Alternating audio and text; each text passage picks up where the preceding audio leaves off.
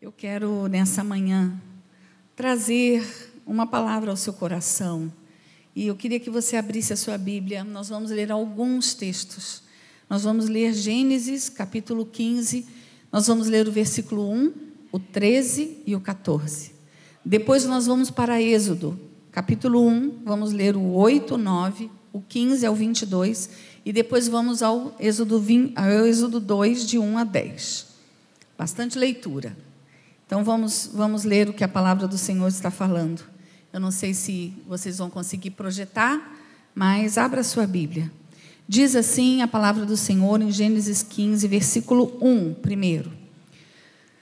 Depois destes acontecimentos, a palavra do Senhor veio a Abraão, Abraão numa visão, dizendo: Não tenha medo, Abraão, eu sou o seu escudo e lhe darei uma grande recompensa. Depois vai para o versículo 13 e 14, que diz: Então o Senhor lhe disse: Fique sabendo com certeza que a sua posteridade será peregrina em terra alheia, será reduzida à escravidão e será afligida durante quatrocentos anos.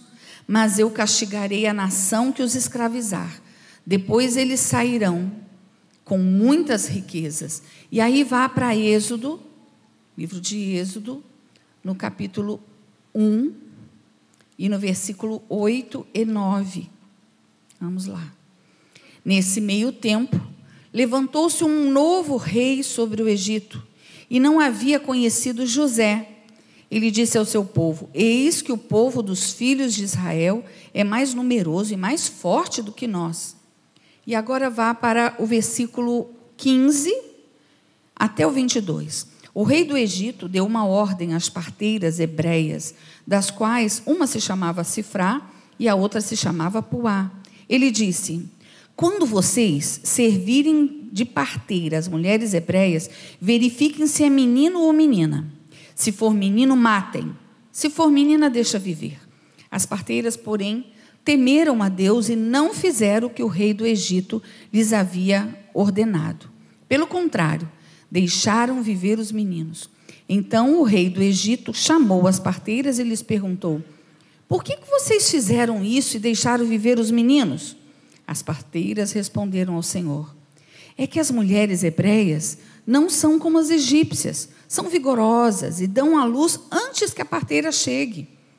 E Deus foi bom para as parteiras. E o povo aumentou e se tornou muito forte. E porque as parteiras temeram a Deus, ele lhes constituiu família. Então Faraó deu ordem a todo o seu povo, dizendo: joguem no rio, no rio Nilo, todos os meninos hebreus que nascerem. Quanto às meninas, deixa viver. Agora o capítulo 2, de 1 a 10.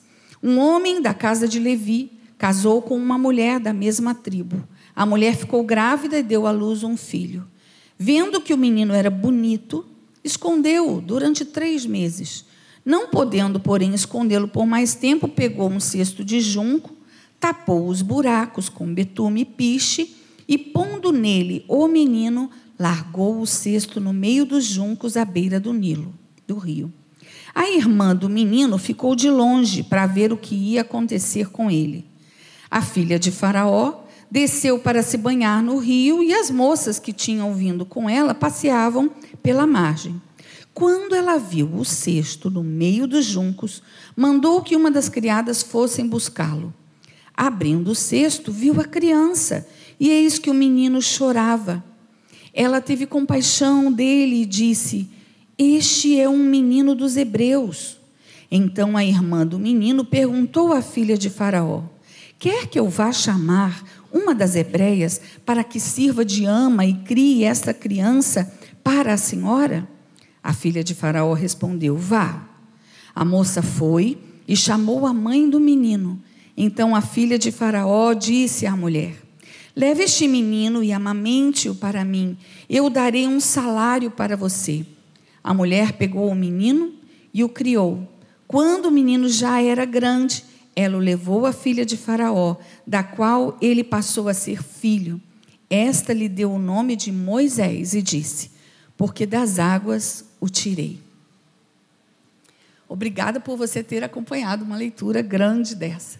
Mas a gente vai precisar dessa leitura. A gente vai precisar desses fatos daqui a pouquinho. A gente, eu acredito que você vai concordar comigo que a nossa vida é uma corrida, não é verdade? E aliás, não é só uma corrida. A nossa vida é uma corrida com obstáculos ainda. Sabe o que é uma corrida com obstáculos? Aqueles cavaletes que são colocados no trajeto e o corredor tem que ir saltando à medida que se aproxima deles. Mas essa corrida não se dá num estádio iluminado, com plateia animada, com torcida, com pessoas aplaudindo. Não é raro que a gente cruze essa corrida solitariamente, quase como um deserto árido, e como se estivéssemos também navegando em mares revoltos. A nossa vida parece que às vezes vai com muita dificuldade, como se nós estivéssemos num solo pantanoso, inseguro, instável. Irmãos, os vencedores são aqueles que, apesar das suas fragilidades, eles tiram os olhos das circunstâncias para colocá-los em Deus. A nossa vida é difícil. Eu já ouvi histórias que cortam o coração, tamanha dificuldade. Mas pude ver força em pessoas que não olharam para as circunstâncias e olharam para a força do Deus Todo-Poderoso. A Bíblia diz em Isaías 40, no versículo 29, diz que Deus faz forte ao cansado e multiplica as forças ao que não tem nenhum vigor. Só Ele pode fazer isso. E no Salmo 113, versículo 7, diz que Deus levanta do pó o abatido, do monturo o necessitado e o faz assentar-se entre príncipes. Deus é quem adestra ou treina as nossas mãos para a batalha. Salmo 44, versículo 1. E é Ele quem faz com que a mulher estéril seja alegre mãe de filhos. Salmo 113, versículo 9. É Ele quem nos toma pela mão direita, que nos guia no seu conselho, no seu conselho eterno e nos recebe na glória. Ele te diz: Eu te tomo pela tua mão direita e te digo: Não temas. Os nossos problemas podem ser aparentemente insolúveis. Se nós olharmos só para as nossas fraquezas, se olharmos só para as nossas debilidades, eles se tornam grandiosos e pesados demais. Porém, se nós olharmos para Deus, aquilo que nos era impossível se torna realidade, pois o nosso Deus traz à existência as coisas que não existem. E para o Senhor não há impossível em todas as suas promessas. A história do, do, do humano, do ser humano, ela está cheia de exemplos de pessoas que super, superaram suas fraquezas, triunfaram sobre as suas limitações, conquistaram grandiosas vitórias. Talvez seus obstáculos sejam outros, diferentes. Talvez você tenha limitação física, ou emocional, ou mesmo espiritual. Talvez você esteja enfrentando uma crise conjugal, um drama familiar, uma tempestade financeira. Talvez você esteja amargando uma derrota fatídica aí por causa de um, de um vício que te escraviza. Talvez você se sente inadequado diante dos desafios dessa vida, de ameaças concretas, de obstáculos superiores às suas forças.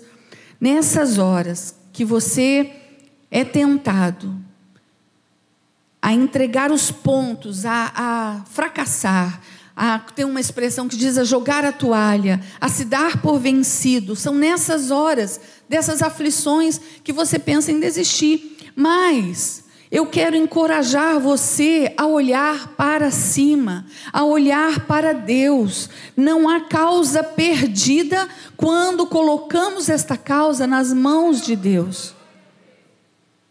Não há vida irrecuperável para o Filho de Deus. Talvez você esteja me ouvindo falar e esteja pensando com você, é, mas é porque ela não conhece o fulano. É, esse não tem jeito. E eu quero te dizer que não há vida irrecuperável para o Filho de Deus. Ele fez prodígios ontem e continua fazendo maravilhas hoje. O nosso Deus não mudou, Ele é o nosso refúgio. Nele está a nossa esperança, dele vem o nosso socorro, é Ele quem nos faz mais que vencedores. E assim como foi com Joquebede, chegou a hora de você enfrentar o seu Nilo. Há uma bênção, irmãos, a ser conquistada, há inimigos a serem vencidos, mas agora chega a hora de enfrentar. Quem está na corrida, o corredor, ele não pode relutar, ele precisa pular, saltar o obstáculo. Ele tem um alvo, ele tem uma meta. A gente vê que o tempo da oportunidade batia à porta de Joquebede. O tempo oportuno de Deus havia chegado na casa dela. E era hora dela tomar posse daquela bênção. Há muitos sonhos que você tem nutrido, talvez há anos, no seu casamento, na sua família, no seu trabalho, nos seus estudos, na sua vida financeira, na sua vida espiritual. Eu quero dizer para você, agora chegou a hora de você também arregaçar as mangas e fazer o seu cesto e colocar no Nilo e aguardar o livramento do Deus vivo. Eu estou falando para você de uma palavra que se chama, uma, uma ação que se chama intencionalidade. Você intencionalmente começar a se mover atrás ou, a, ou, ou afim, né, com o propósito daquela bênção, daquela resposta. O que você precisa fazer para vencer o grande Nilo que se apresentou na sua vida? O que será que você precisa fazer? E eu quero destacar alguns ensinamentos aqui de Joquebed. Ah, eu nem, nem, sabia que vocês estavam projetando, porque na tela está azul, aí eu estou pensando, que pena, não tem o esboço, mas está lá. Então vamos, vamos prestar atenção. O que, que eu quero é, linkar aqui da, dos ensinamentos da, de Joquebed? Nós precisamos, primeiro, precisamos tirar os olhos da dificuldade e saber que Deus está no controle. Irmãos, a crise, ela chega repentinamente. É de repente. Você dorme em paz, está tudo tranquilo, tudo sob controle, e de repente ela vem. E eu digo para você, ela vem para todos. Hoje, por exemplo, nós vivemos uma crise internacional. O terrorismo ainda é uma ameaça muito forte. A paz mundial parece que cada vez mais está distante de nós. A violência, meu Deus, está ao nosso lado o tempo todo. A miséria convive com a fartura. O desemprego assusta aos pais de família, às mulheres que são arrimo de família. O tráfico de drogas parece tão resistente a qualquer ação da justiça. O desmoronamento dos valores morais e a desintegração da família parecem terremotos, parece que está tudo ruindo. Você não tem essa sensação? Que não há mais valores, não há mais pudor, cuidado. Eu, nesse calor que a gente está vivendo, fui na piscininha lá do meu prédio para me refrescar. E havia um grupo de cinco adolescentes. E quando eu cheguei, assim, eles não gostaram muito. Eu tenho certeza que eles pensaram, hum, uma velha aqui com a gente. Sim, porque eles acham que pessoas assim acima de 35 anos são velhos, né? E eu fiquei impressionada com a conversa deles. Era tantos palavrões, tantas coisas chulas. E as meninas falavam coisas sobre o corpo delas tão sem pudor. E eu falei: meu Deus, cadê os valores desses adolescentes? Eu fiquei impressionada, mas eu tentei não expressar no meu rosto. Eu estava ali, tranquila. Eu falei, vou ficar aqui, refrescando, aproveitando essa bênção que Deus me deu. Mas os valores, a postura das pessoas parece que estão se desmoronando, está se desfazendo. Os fenômenos da natureza parece que estão anunciando cada vez mais que o fim né, se aproxima. A gente está atento. Tem um vulcão aí que estava adormecido há 800 anos que acordou e está com fome, está expelindo muito. A crise chega repentinamente. A crise chegou ali. O povo de Israel estava bem. Eles estavam sendo uh, vivendo em paz lá no Egito, não é? Através de José, com lá as influências com o faraó, eles viviam uma vida boa, estavam cada um com a sua casa, mas de repente, irmãos, mudou o reinado, trocou, era outro e esse outro não conhecia José, não conhecia o, a história do seu povo.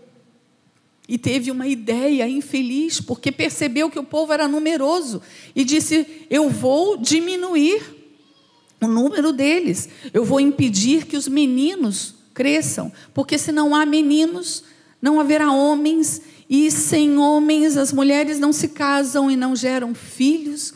E aí ele tem a ideia terrível.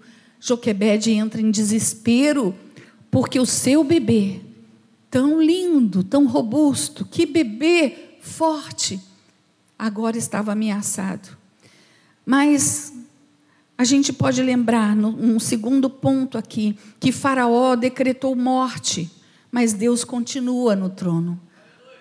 Faraó estava no trono decretando morte, mas Deus estava sentado no seu alto trono, soberano.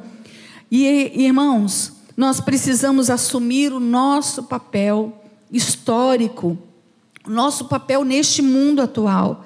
Às vezes a gente dá muita desculpa, dizendo para Deus que nós não estamos preparados para enfrentar o nosso Nilo. Mas quem nos capacita sempre está preparado. Talvez você não esteja preparado, mas o teu Deus, ele é preparado e ele sabe te capacitar, mesmo com essa crise tão terrível que bateu à sua porta. Deus continua no trono. Faraó decretou morte, mas a confiança de Joquebede estava em Deus. A nossa confiança precisa estar em Deus, porque a nossa vitória não vem dos homens, mas vem de Deus.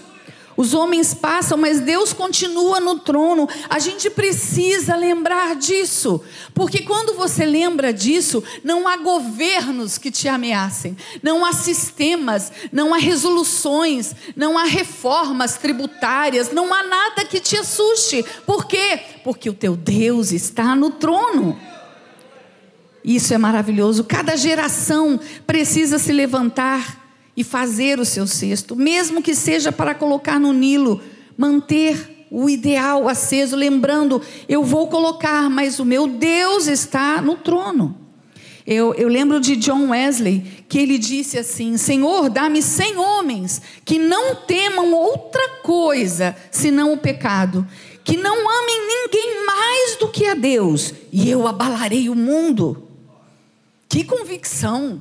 Porque ele sabia que Deus estava no trono. A dificuldade era grande, os corações eram gélidos, os corações estavam duros diante do Senhor, mas ele falou: se eu tiver cem homens que não temam outra coisa senão o pecado, e adorem a Deus, e queiram servir a Deus, amem de profundi, com a profundidade do seu coração, eu irei ganhar o mundo, vou abalar o mundo.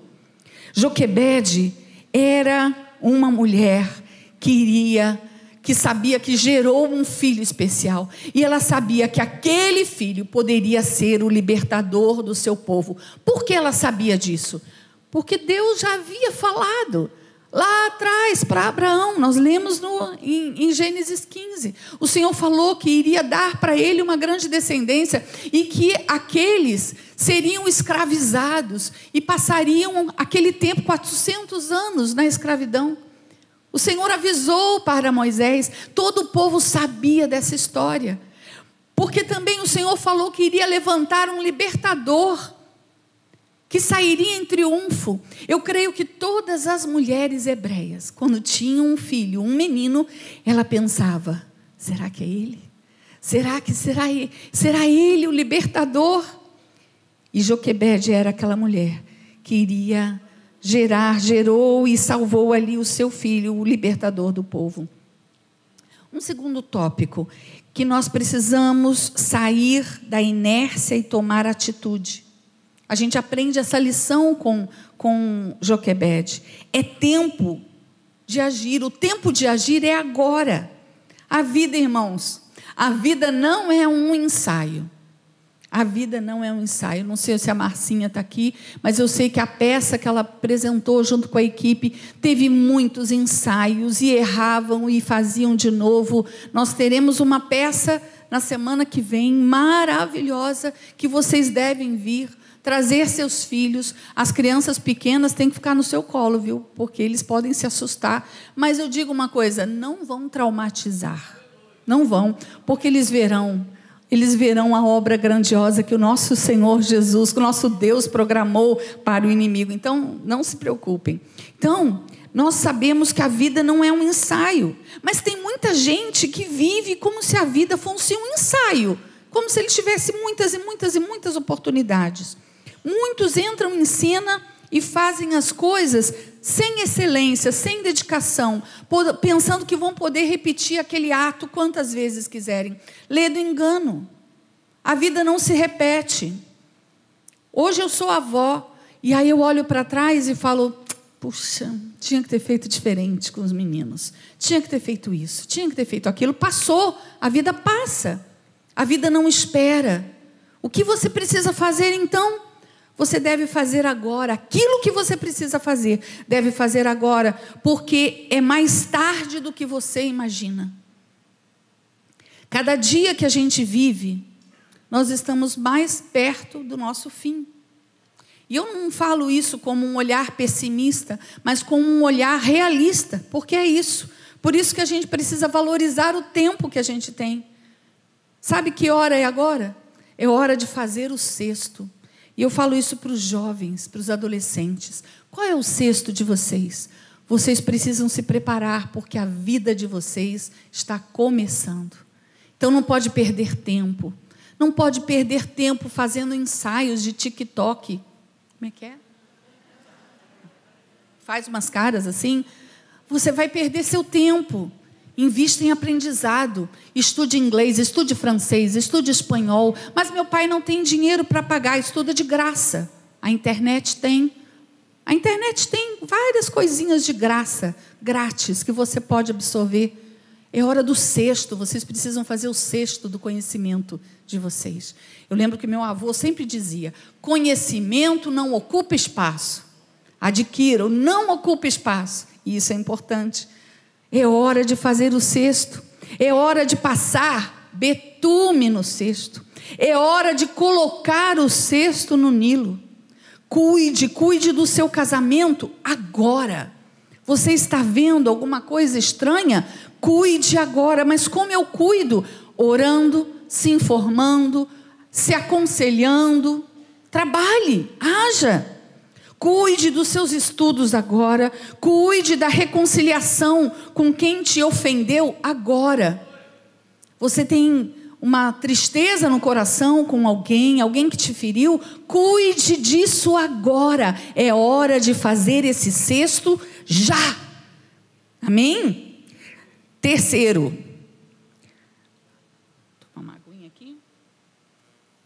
Terceiro, Precisamos saber que a vitória vem de Deus, mas somos nós que temos que fazer o sexto. A vitória vem de Deus. Deus é poderoso, irmãos. Deus é tremendo. Ele é força. Ele é poder. Ele é fogo consumidor. Na voz do Senhor, ah, Ele cria o universo. Ele é maravilhoso. Mas aquilo que você tem que fazer é você que tem que fazer. Deus vai fazer a parte dele. O que nós temos que fazer é fazer o sexto. Nós precisamos desromantizar a vida, porque entre a promessa e a terra prometida existe um, um deserto a ser vencido, existe um Nilo cheio de crocodilos para vencer. Às vezes a gente romantiza muito a vida. Eu me lembro que quando eu me casei, casei jovem, com 19 anos. E eu lembro que depois que voltamos da lua de mel, né, que começou a vida, tchau, meu amor, vai trabalhar, dei um beijo nele, e ele saiu. E eu olhei para casa e eu falei, e agora? O que, que eu faço? Aí eu olhei, a pia me chamou para lavar louça. Eu olhei, tinha roupa para lavar. E aí eu fui entendendo que a vida de casado não é ó, só suspiros. E eu falei, caramba, eu tenho um monte de coisa para fazer. E eu caí dentro, fui fazendo. E chegou o final do dia, como é que eu estava? Esgotada.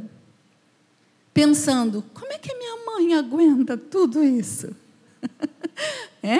Às vezes a gente vai para a nossa vida romantizando tudo, achando tudo maravilhoso. Eu lembro que quando eu era jovem, solteira ainda, estava namorando, professora de escola dominical, e entrava assim, aquela criança levadinha, sabe aquela criança levadinha, de pilhazinha alcalina, respondona, e eu olhava e dizia assim: meus filhos jamais serão assim.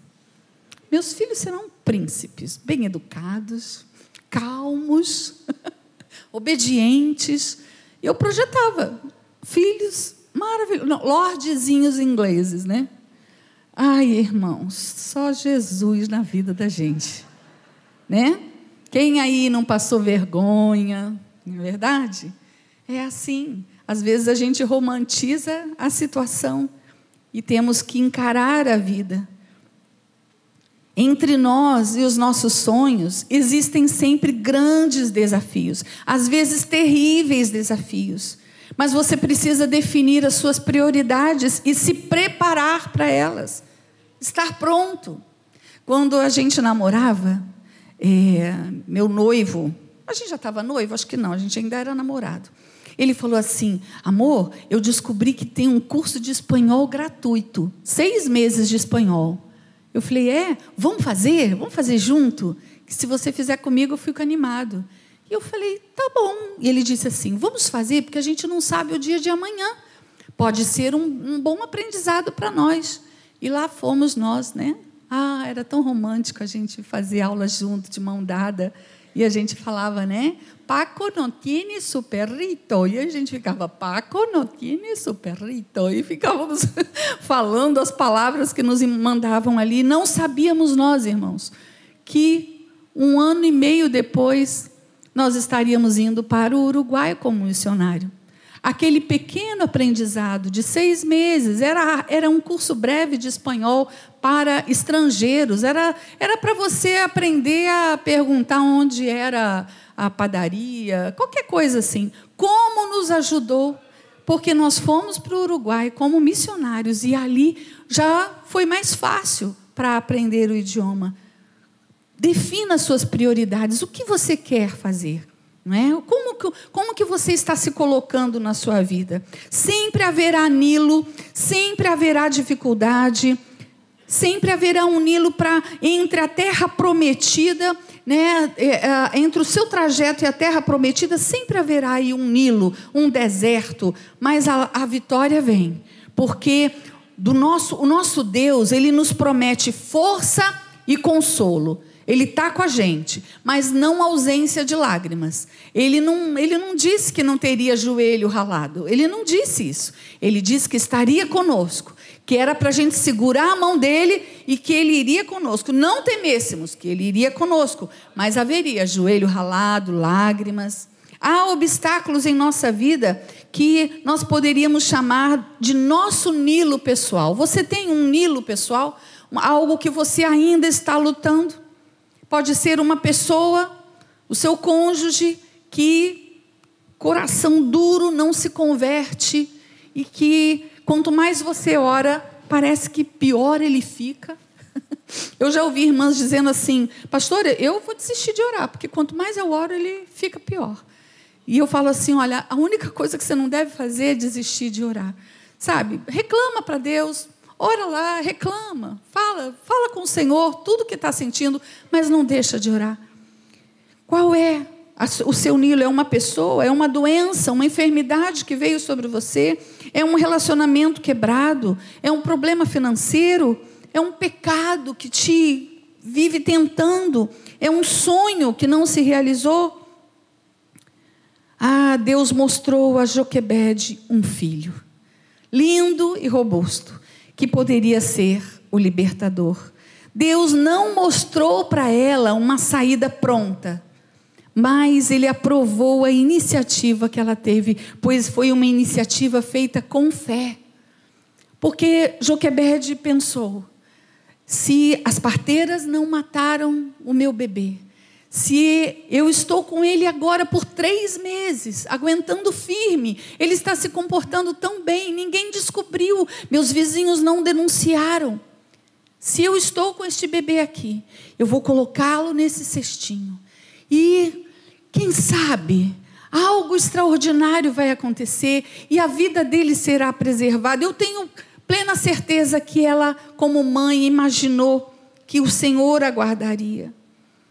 Irmãos, mesmo quando nós nos sentimos fracos, doentes, sozinhos, nós precisamos enfrentar o nosso Nilo. Melhor é se levantar e enfrentar do, que ficar sentado cheio de medo, cheio de pavor, aquele medo paralisante. Isso não vem do Senhor.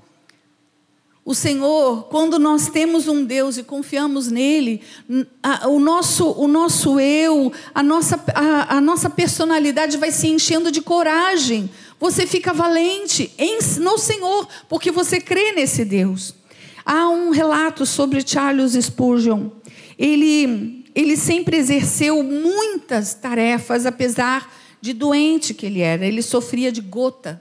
Ele era um, um homem inglês e né, vivia lá em Londres, e ele precisou se tratar no sul da França, que tinha climas melhores, para poder superar a sua doença e também a terrível depressão que o acometia. Sempre estava deprimido. Houve uma época em que a sua saúde se achava tão, tão abalada que ele precisou sair do seu país para se tratar. A esposa dele no nascimento do, dos filhos gêmeos, ela teve complicações e ficou paralítica, ficou paraplégica. Mas ela também superou suas limitações, porque ela, da sua cama, mesmo paralítica, ela dirigiu, conduziu um trabalho pioneiro de distribuição dos livros do seu marido. Com 20 anos, Spurgeon ele atraía pessoas de muito de lugares muito distantes para ouvi-lo. Então ele decidiu construir um templo para 5.500 pessoas. Vocês ouviram isso? Ele tinha 20 anos, ele pregava e ele queria fazer uma igreja para 5.500 pessoas. Aí ele chamou a liderança dele e disse: Se vocês duvidam de Deus, que Deus pode realizar esse plano, que saiam. Quem está duvidando pode sair. 27 líderes foram embora. Deixaram só, Spurgeon só com sete. Mas esses sete colocaram o ombro com ele. E eles conseguiram construir o templo. E durante 30 anos, de manhã e de noite, a igreja do Tabernáculo Metropolitano de Londres ficava lotada. 30 anos. Irmão, sempre haverá um Nilo, sempre haverá um obstáculo. Mas o que é o Nilo para aquele que lançou os fundamentos da terra? O que, que é o Nilo para o Senhor que mede as águas dos mares, dos oceanos na concha de suas mãos? Não é nada. Por isso que esse Nilo que se apresenta para você não precisa congelar você. Ao contrário, lembre-se que o teu Deus é maior. Precisamos saber que a vitória vem de Deus e não da nossa força. E irmãos, saber que a vitória vem de Deus faz toda a diferença. Nos torna destemidos, nos torna valentes. Saber que a vitória vem de Deus nos ajuda a enfrentar os gigantes com ousadia. Nós vamos poder dizer aos gigantes da nossa vida: Tu vens contra mim com espada e com escudo, mas eu vou contra ti em nome do Senhor dos exércitos. Glória a Deus. Aleluia! Saber que a vitória vem de Deus nos impede de cair. Sabe aonde? Na cilada, na fogueira das vaidades. Porque quando você vence o Nilo, não foi você. Saber que Deus está conosco nos mantém humildes. Sabe, nós seres humanos temos a facilidade, a fragilidade de nos envaidecermos. Fui eu que fiz. Olha, e as obras da igreja. Você está ali dizendo que é para o Senhor, mas o seu coração se enche de vaidade. Eu sei disso, irmãos, porque eu também sou tentada a isso. Né? Dizer assim, puxa, falaram sobre isso, nem falaram no meu nome. Fui eu que tive a ideia. Nós somos assim, tentados. Mas quando a gente sabe que é o Senhor que capacita, que a vitória vem dele, que é ele que provê, a nossa vaidade cai por terra e a gente consegue imitar o que Jesus falou: aprendei de mim que sou manso e humilde de coração. Precisamos ter essa humildade e verdadeiramente fazer o que fizermos para o Senhor. Quarto ensinamento, quarta lição que a gente pode tirar de Joquebede. Precisamos discernir a visão de Deus para a nossa vida. Irmão Joquebede percebeu algo especial. Ela olhou aquela criança e ela disse assim: opa, tem algo diferente aqui. Ele sobreviveu, ele escapou. Ele escapou. Ela sabia que ela tinha que preservar aquela criança com todas as suas forças. Ela discerniu isso. Qual é o grande propósito de Deus para a sua vida? Deus tem uma visão, ou tem um propósito individual para nós, para mim e para você. O que, que Deus chamou você para fazer? O que Ele colocou em suas mãos para realizar? Qual é a visão de Deus para você? Você está no centro da vontade de Deus? Ou você tem fugido como Jonas? Quem caminha com, com base na visão, no propósito de Deus, caminha com objetividade. Paulo disse assim, lá em Filipenses 3, 13 e 14: Uma coisa faço, não olhando para as coisas que para trás se, ficam, sigo adiante, olhando para o plano do meu Senhor, do meu Redentor, do soberano Deus, objetivo qual é? Você tem objetivo? Você move a sua vida com objetivo? Você está dentro do plano de Deus, da visão do Senhor? Quem caminha com base na visão de Deus, caminha com propósito. Eu tenho que escolher uma profissão. Pergunte ao Senhor: Senhor, qual é a tua vontade? Porque a melhor coisa que tem não é ter uma profissão para ganhar rios de dinheiro. A melhor coisa que tem é você ter uma profissão que ela será usada para a glória do Deus Pai. Para a glória do Deus Pai. Eu queria, na minha juventude, eu queria muito ser arquiteta. Eu gostava, irmãos, eu passava o dia desenhando e eu copiava as plantas da prancheta do meu pai. Meu pai era engenheiro elétrico, então ele fazia as plantas e às vezes ele recebia as plantas dos arquitetos, aonde ele tinha que agregar a parte elétrica. Então, como era o papel vegetal, levemente transparente, ele colocava sobre a planta do arquiteto e ali ele fazia o projeto da elétrica.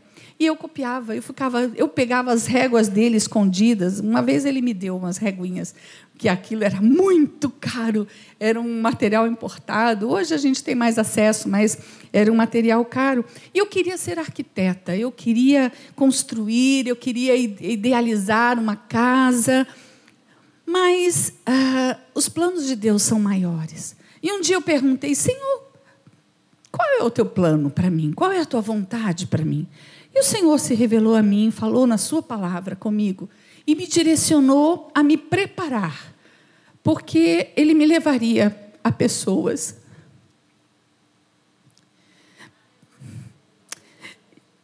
E eu mudei. Eu mudei os meus planos, porque agora eu tinha um objetivo, agora eu tinha uma visão a seguir.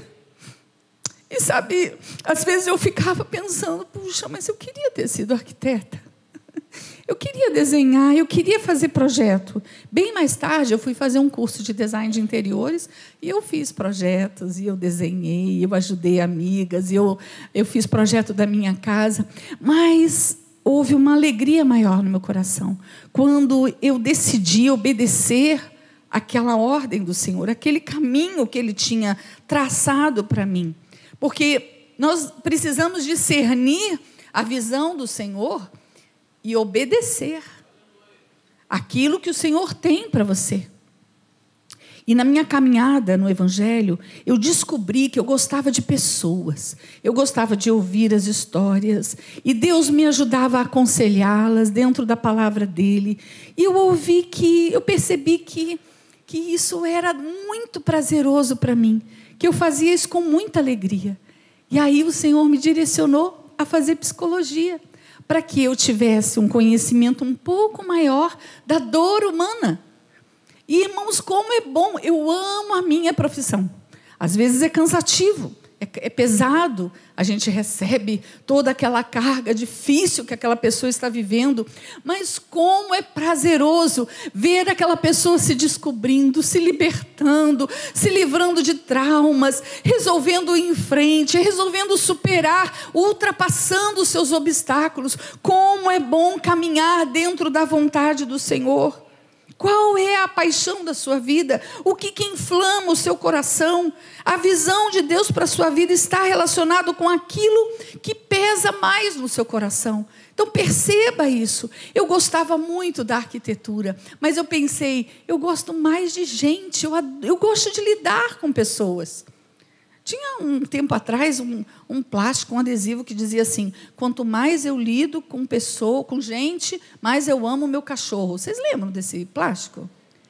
Aquilo me deixava tão indignada. Eu falava: não, eu gosto de cachorrinhos, mas gente, o ser humano é algo especial, porque o ser humano é a imagem e semelhança do Senhor. O cachorrinho é um ser vivente que foi criado para trazer alegria para você, para companhia, às vezes para ficar de guarda, para te ajudar num trabalho, como os cães pastores. Mas nós precisamos pesar no nosso coração aquilo que está, que arde no seu peito.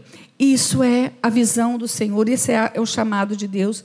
Então, Deixa de reclamar, deixa de murmurar, porque existe um chamado de Deus para você. Imagina se Joquebede ficasse desesperada, trêmula, com medo e não soubesse o que fazer e agora só vivesse congelada de medo, ela não teria tido essa iniciativa de cuidar do seu filhinho. Há uma obra a ser feita. Você tem um cesto a fazer. É hora de se colocar de pé, arregaçar as mangas, porque tem trabalho diante da luta. Às vezes na, você está enfrentando uma grande luta e a tendência é ficar acuado, isolado, escondido. Não é para fazer isso, é para você se levantar e começar a agir. Recentemente houve aquele, aquele sequestro do bebezinho, vocês ouviram falar, né, do bebê Ravi que ah, não tinha nem 24 horas de nascido e uma mulher entrou na maternidade e levou embora aquele bebê. E uma das coisas que me chamou a atenção foi na avó, Patrícia, que é minha amiga. E ela poderia ter ficado tão, tão desesperada, tão apavorada, que ela poderia ter ficado naquele quarto de hospital, tremendo, só dizendo a culpa foi minha, eu vim aqui para ajudar minha nora, e não, como eu sou inútil. Ela não poderia ter ficado assim? Só reclamando, falando da, da sua miséria, se culpando. Aquela mulher se levantou, ela vasculhou as lixeiras do hospital, ela vasculhou todos os banheiros, ela foi em todos os quartos e ela falava e ela dizia e ela e ela depois ela saiu dali, foi para a delegacia, ela disse eu quero ir na delegacia. Irmãos, ela estava com medo, ela estava apavorada. Eu conversei com ela, ela disse eu estava com muito medo, mas eu pensei eu tenho que agir, eu não posso perder tempo. E ela dizia, e ela disse para os policiais: vocês precisam fazer um cerco na rodoviária, porque se o meu netinho entrar num, num, roubos desse já era. E o policial falou: Nós vamos fazer isso agora. Olha só, o que, que é isso? É que diante da luta, você não tem que ficar parado, você tem que fazer cesto. Você tem que se levantar, você tem que agir. O casamento está terrível, marido está, nossa, grosseiro, a esposa está apática. O que, que você tem que fazer? Ficar chateado? Procurar logo o número do advogado para entrar com divórcio? Não. Você tem que agir, dobrar seu joelho, orar, jejuar, comprar livro, ler livro, conversar com conselheiros, buscar ajuda, trabalhar. É hora de fazer cestos o Senhor quer que você lute. E para terminar, a última lição de Joquebede. É preciso, precisamos viver com ânimo e coragem. Ânimo e coragem. A primeira coisa que o diabo te rouba quando vem uma crise sobre você, ele te rouba o ânimo e a coragem. Mas olha, ânimo é primordial. Joquebede teve ânimo para fazer um cesto e prepará-lo apropriadamente. Será que ela não pensou nos riscos? Será que eu vou vedar direito? Será que pode vai entrar água? Será que o peso dele eh, dentro do, do cestinho, em cima da água, será que vai. Não teve tempo para fazer esses cálculos matemáticos. Não teve tempo, ela precisava agir. E ela precisava de ânimo, e ela teve ânimo para fazer e preparar de uma maneira apropriada. Porque a Bíblia diz que ela pegou o cesto, escolheu do tamanho certo, ela tampou os buracos com betume e piche, e eu acredito, como toda mãe faria, afofou, né? colocou de um jeito bem confortável para o seu filhinho, arrumou uma tampa que tivesse uns furinhos para que ele respirasse. Ela agiu, ela, ela preparou aquilo de um jeito apropriado. Era uma mulher de coragem. Tinha que ter coragem, irmãos, para colocar um bebezinho num rio tão perigoso. Deus, ele falou três vezes para Josué ser forte e corajoso. Lá no livro de Josué, capítulo 1, 6, 7, 9. E ele, falou pra, ele falava para ele: tenha coragem, seja forte corajoso, tem bom ânimo. O desânimo é contagioso, sabia disso? Se você sentar perto de alguém que começa a reclamar, esse calor está me matando, que eu nunca vi calor assim. Você viu 60 graus de sensação térmica. Eu estou com uma sensação de 90. Eu não estou aguentando, eu vou pegar fogo. E a pessoa está falando, e ela está dizendo como é ruim, minha comida azedou, ai, está tudo estragando, acabou a luz. Ai, e você, daqui a pouco, você está também querendo morrer. Porque sentar perto de alguém desanimado contagia. Olha, foi por causa de Josué que toda uma geração, dois milhões de pessoas, dois milhões de pessoas, foi por causa dele que toda uma geração de dois milhões de pessoas morreram no deserto, sem ânimo. Ninguém se levantava da crise. Perdão, não foi por causa de Josué, mas foi por causa do desânimo.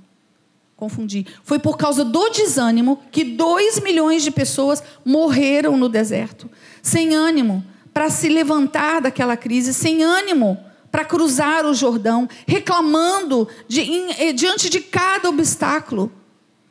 Irmão, sem ânimo, ninguém toma posse da terra prometida. Sem ânimo, não se restaura casamento. Sem ânimo, não se evangeliza, não se experimenta o avivamento da igreja. Sem coragem, nós vamos perdendo a visão. Nós precisamos nos animar em Cristo Jesus. Há riscos, há riscos. Existia dificuldades, existia. Joquebede percebeu, mas ela foi fazer um cesto. Ela foi fazer um cesto. O desânimo nos impede de fazer cestos.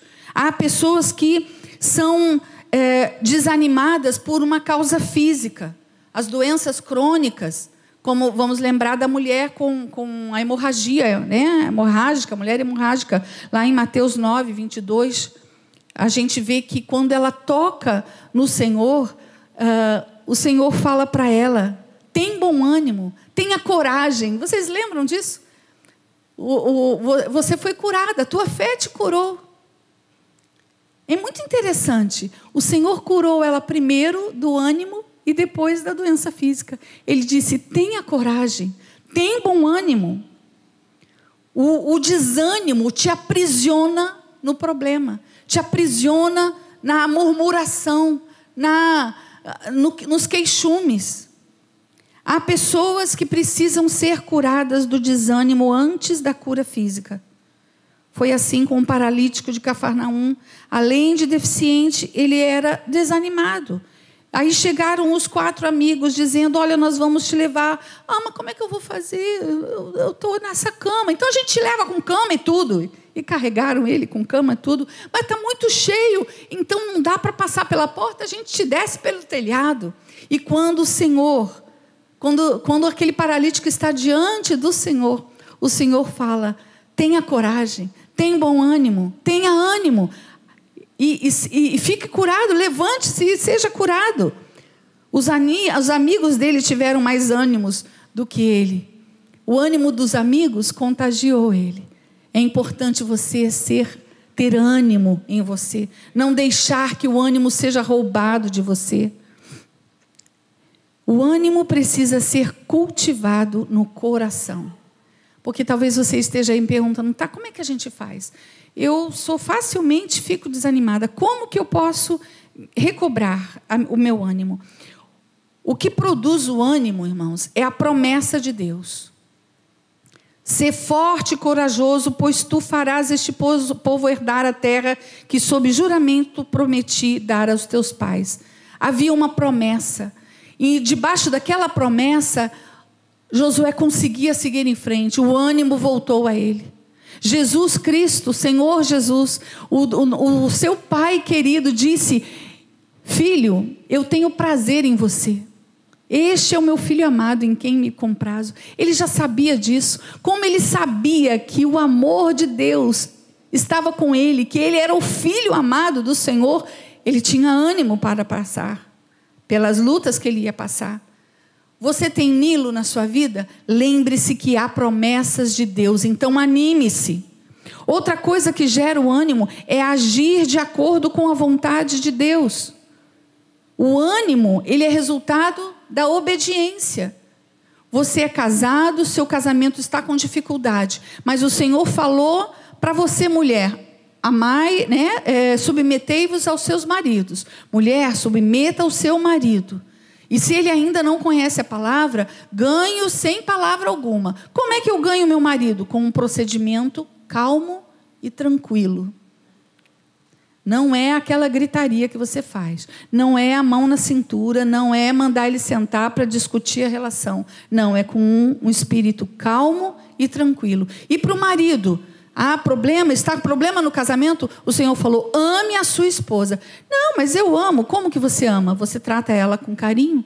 Você é respeitoso? Você precisa ser respeitoso. E a Bíblia diz para o marido viver a vida comum no lar. O que, que é isso? Ajuda, banheiro, irmãos. Lavar banheiro, tirar o lixo, ajudar a fazer a compra, lavar a louça. É, é a vida comum do lar. A vida comum do lar é isso: pendurar cortina, consertar varal Conserta o varal da tua mulher que está despinguelado, sabe? Aquele varal que arrebentou. Aquelas cordinhas são, são terríveis. Mas é isso. A gente precisa obedecer. Quando a gente obedece a palavra, irmãos, vai tudo bem. Não é verdade? É só obedecer. O casamento não está bem. Você está amando a sua esposa? Ah, eu trabalho, eu sustento. Você está amando a sua mulher? tratando ela com respeito, valorizando, elogiando. Você está tratando bem seu marido, respeitando quem ele é? Ou você o humilha, ridiculariza? É para tratar com um espírito manso e tranquilo. Obediência. O que mantém o ânimo é a consciência da presença de Deus. Anime-se quando o diabo falar para você, ó, viu? Você está sozinho, não vai dar certo, você, ó, está esquecido. Levante-se, põe-se em pé e diga: Eu sou filha amada do Senhor. Eu sou filho amado do Senhor, porque o Senhor me disse isso.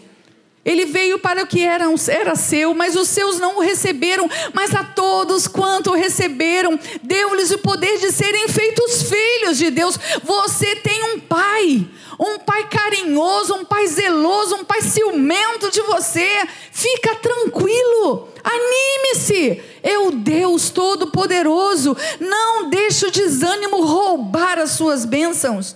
Nós precisamos lutar contra isso. Vamos ficar de pé, igreja. Nós estamos, meus irmãos, no apagar das luzes deste ano. O ano está quase terminando. Já dezembro já está aí. Você já começou a desencaixotar lá a árvore de Natal, tirar a poeira das bolinhas, está lá arrumando, já está pensando lá nas. procurando as ofertas de um frangão. né? Já está lá pensando como é que vai ser e você ainda quer dar um retoque na pintura da casa. Está terminando. Estamos no apagar das luzes. O nosso coração se enche de esperança com um novo ano. Ah, vai chegar um novo ano. Nós temos novos desafios. Essa igreja vai experimentar o rodízio agora. Virá um novo pastor. Muitos já conhecem, mas muitos não foram ainda pastoreados pelo pastor Rômulo, pastor Azazá. Então, muitos, muitas situações vão acontecer. Há uma expectativa. Expectativa de família, de trabalho. Tem gente que vai se casar o ano que vem. Nós precisamos enfrentar o nosso Nilo. Há um bebê para salvar. Qual é a sua luta? Qual é o seu problema? Não, não se deixe sucumbir, não se deixe amedrontar. O Senhor é com você. Ao, ser, ao ser, seu redor existe crise. Talvez exista. Mas Deus chama você e lhe faz promessas. É tempo de se levantar e obedecer. É tempo de fazer cestos. É tempo de experimentar os milagres de Deus. Pois quando nós agimos em nome de Deus e para a glória de Deus, não tem Faraó, não tem Nilo que nos impeça de ver as bênçãos do Senhor. Eu não sei como será 2024, mas você precisa fazer a sua parte. Está difícil o seu trabalho, não há crescimento, o salário está pouco. Ore a Deus, Senhor, me dá direção. De repente você precisa mudar de carreira. E aí, para quê? E como que você muda de carreira? Estudando. Você vai ter que se sacrificar, vai ter que ser noite em claro, vai ter que ser sacrifício. O dinheiro está pouco, vai precisar arrumar dois empregos. É assim, não é? Vai, é luta. Faz cestos. O Senhor vai te abençoar. Nós temos um Deus que é vivo, poderoso. Eu quero orar por você. Eu quero pedir ao Senhor que abençoe a você e a mim também, para que na nossa dificuldade nós não percamos o ânimo, que nós tenhamos iniciativas para fazer a nossa parte, confiar em quem Deus é para nós, nas promessas dele para nós, sabendo que ele está segurando a nossa mão. Ele é um Deus que segura a nossa mão. Que coisa linda. Um, um Deus de pedra, de, de, de, barro, ele não tem essa, essa condição, mas o nosso Deus, ele segura a nossa mão. Ele diz: Eu te tomo pela tua mão direita e te digo: não temas. Nós vamos orar. Vamos orar. Você está enfrentando um problema difícil? Eu queria que você, não sei se você quer vir aqui à frente? Que a igreja ore por você? Para que Deus te fortaleça. Talvez você tenha pensado, ih, pastor, eu já sei. Eu já sei como que eu tenho que fazer, o sexto que eu tenho que fazer. Mas eu preciso de graça de Deus, eu preciso do poder de Deus, eu preciso da direção do Senhor. Então venha, venha aqui à frente. A igreja vai orar por você. Mas eu digo que a melhor experiência, A melhor bênção que alguém pode experimentar em sua vida é, é ter o Senhor Jesus como seu único e suficiente Salvador. Você que veio aqui, talvez pela primeira vez, você gostaria de entregar a sua vida ao Senhor Jesus? Talvez você já tenha até vindo aqui à frente. Se você quer, levante a sua mão assim, nós vamos orar por você. E o Senhor vai morar no seu coração. O Deus que nos ensina a fazer cestos vai morar no seu coração, vai perdoar os teus pecados. Existe alguém aqui entre nós que gostaria de entregar hoje a sua vida ao Senhor Jesus? Levante a sua mão assim, nós vamos orar por você especificamente. Amém. Mas nós vamos orar. Aí, quem? Você quer entregar de novo? que linda. Vem cá, querida. Vamos orar, vamos pedir ao Senhor que nos abençoe. Senhor, Senhor nosso Deus, nós queremos primeiro dizer que nós amamos a Ti e reconhecemos todo o Teu poder, Senhor. E queremos dizer, Senhor, que nós sabemos que Tu és o Senhor que está com os Teus olhos sobre nós. O Senhor não perde o controle da situação. Senhor, muitos aqui estão vivendo crises que vieram sobre eles de uma maneira tão forte, Pai. Muitos aqui, Senhor, estão diante de Ti, dizendo que não sabem nem como agir. Mas, Senhor, queremos declarar que Tu és o nosso Deus. Tu estás acima de toda crise, de toda dificuldade, de todo vento forte. Senhor, não há Nilo que supere o teu poder, Senhor. Tu és maravilhoso. Senhor, inunda esses corações de fé. Inunda esses corações, Senhor amado, de alegria. Meu Deus, tem misericórdia, Jesus. Ah, Senhor, acrescenta esperança nesses corações. Ó oh, Senhor, e nós cremos que os teus, os teus olhos, a tua mão poderosa, Senhor, está sobre cada um e há de dar vitória, Pai. Ajuda os teus filhos, Senhor, tira todo desânimo, que caia por terra todo desânimo, toda, Senhor, palavra negativa, toda, Senhor, Senhor, pensamento ruim que caia por terra, que sejamos inundados da esperança, da esperança que vence o mundo, da esperança que alegra o nosso coração. Em nome de Jesus, Senhor, que tu possas alcançar as pessoas que também estão nos assistindo por essa transmissão, que o teu Espírito Santo chegue neste momento, Senhor, diante da dor que essa pessoa está vivendo, desta crise que ela está passando, que ela seja agora inundada de fé em ti, inundada de ânimo, Senhor, na tua pessoa. Nós nos rendemos a ti, em nome de Jesus. Amém.